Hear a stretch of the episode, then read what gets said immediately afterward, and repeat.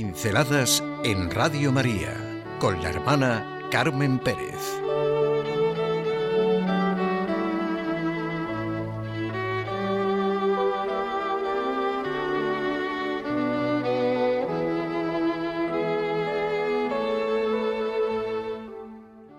Una fotografía de sus autores. En estos momentos de tanta crítica y controversia, nos puede ayudar muchísimo el prólogo que el Papa Benedicto XVI puso en su libro Jesús de Nazaret, desde el bautismo a la transfiguración, libro que, como él mismo dice, es fruto de un largo camino interior. ¿Cómo nos conmueve en estos momentos sentir estas palabras del Papa? Es fruto de un largo camino interior. En sus años de juventud, había una serie de obras fascinantes en los años de juventud del Papa sobre Jesús. Caradan, Romano Guardini, Michel William, Giovanni Papini, Jean Daniel Robs. En ellas la figura de Jesús se presentaba a partir de los Evangelios, cómo vivió sobre la tierra y cómo a pesar de ser plenamente hombre, llevó al mismo tiempo a los hombres a Dios, con el cual era uno en cuanto hijo. Así Dios se hizo visible a través del hombre Jesús y desde Dios se pudo ver la imagen del auténtico hombre. Pero a partir de los años 50 cambia la situación. Se hace una grieta cada vez más profunda entre el Jesús histórico y el Cristo de la fe. ¿Y qué puede significar la fe en Jesús, Hijo del Dios vivo, si resulta que el hombre Jesús era tan diferente de cómo lo presentan los evangelios y cómo partiendo de los evangelios lo anuncia la Iglesia. Los avances de la investigación histórico-crítica llevaron a distinciones cada vez más sutiles entre los diversos estratos de la tradición. Detrás de ellos, la figura de Jesús, en la que se basa la fe, era cada vez más nebulosa y tomó rasgos cada vez menos definidos. Quien lee una tras otra alguna de estas reconstrucciones puede comprobar enseguida que son más una fotografía de sus autores y de sus propios ideales que un poner al descubierto la imagen de Cristo que se había desdibujado, son las palabras del Papa. Esto es una realidad fuerte en la vida. Cuántas críticas, cuántas reconstrucciones son mucho más, como dice el Papa, una fotografía de sus autores con lo que se alejan completamente de la figura de Jesús. Todos estos intentos están dejando tras sí como denominador común la impresión de que sabemos muy poco sobre Jesús y que sólo más tarde la fe en su divinidad ha plasmado su imagen. Esto puede ser dramático para la fe, porque hace incierto el auténtico punto de referencia, la amistad con Jesús, el encuentro íntimo con Él, de quien todo depende. El Papa cita al exégeta católico de habla alemana, Rudolf Schnackenburg, por su obra La persona de Jesucristo reflejada en los cuatro evangelios, que pone al servicio de los creyentes, a los que hoy la investigación científica hace sentirse inseguros, para que conserven su fe en la persona de Jesucristo como Redentor y Salvador del mundo. Hay que dejar claro como dato verdaderamente histórico, el punto decisivo. El ser de Jesús relativo a Dios y su unión con Él. Sin su enraizamiento en Dios, la persona de Jesús resulta vaga, irreal e inexplicable. Bien claro nos lo dice.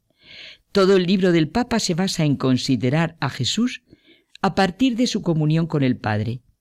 Este es el verdadero centro de su personalidad. Sin esta comunión no se puede entender nada, y partiendo de ella, Él se nos hace presente también hoy. Esto es radical y fundamental. Por eso, esta pincelada con el prólogo del libro del Papa, y precisamente por lo que estamos viviendo. He oído verdaderos disparates en personas que se dicen cristianas. No, no se puede ser cristiano sin creer que Cristo es Dios, sin tener confianza en los Evangelios, dando por descontado la moderna exégesis sobre los géneros literarios, sobre la intencionalidad de sus afirmaciones, sobre el contexto comunitario de los evangelios y sus palabras en este contexto vivo. El Papa nos presenta al Jesús de los evangelios como el verdadero Jesús, como el Jesús histórico en todo el sentido de la expresión. Se trata de la historia ocurrida sobre la faz de esta tierra. Si dejamos de lado esta historia, la fe cristiana queda eliminada y transformada, pues, en otra religión.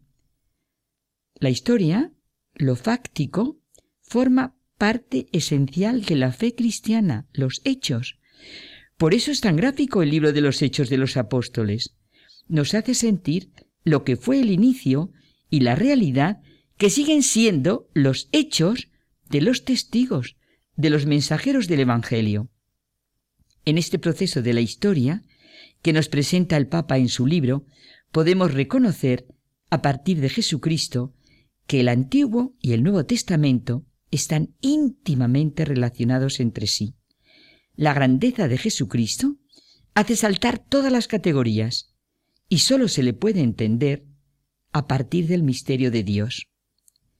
Sólo si ocurrió algo realmente extraordinario, si la figura y las palabras de Jesús superaban radicalmente todas las esperanzas y expectativas de la época, se explica su crucifixión y su eficacia. Apenas veinte años después de la muerte de Jesús, encontramos en el gran himno de Cristo de la carta a los filipenses unas afirmaciones rotundas en las que se dice que Jesús era igual a Dios, pero que se despojó de su rango, se hizo hombre, se humilló hasta la muerte de cruz y que a él le corresponde ser adorado. Sí, evidentemente esto es una invitación a que lean ahora el libro Jesús de Nazaret de Benedicto XVI. Hace un bien grande. Es un verdadero regalo que nos ha hecho de su propio camino interior. Camino largo, que empezó antes de su elección como vicario de Cristo y que después ha aprovechado todos los tiempos que ha tenido.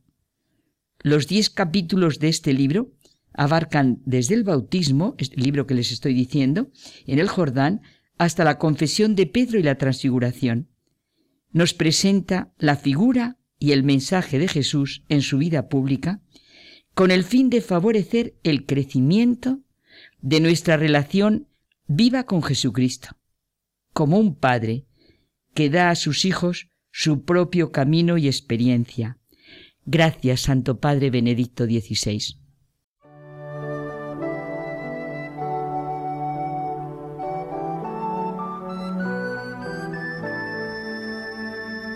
Pinceladas en Radio María con la hermana Carmen Pérez.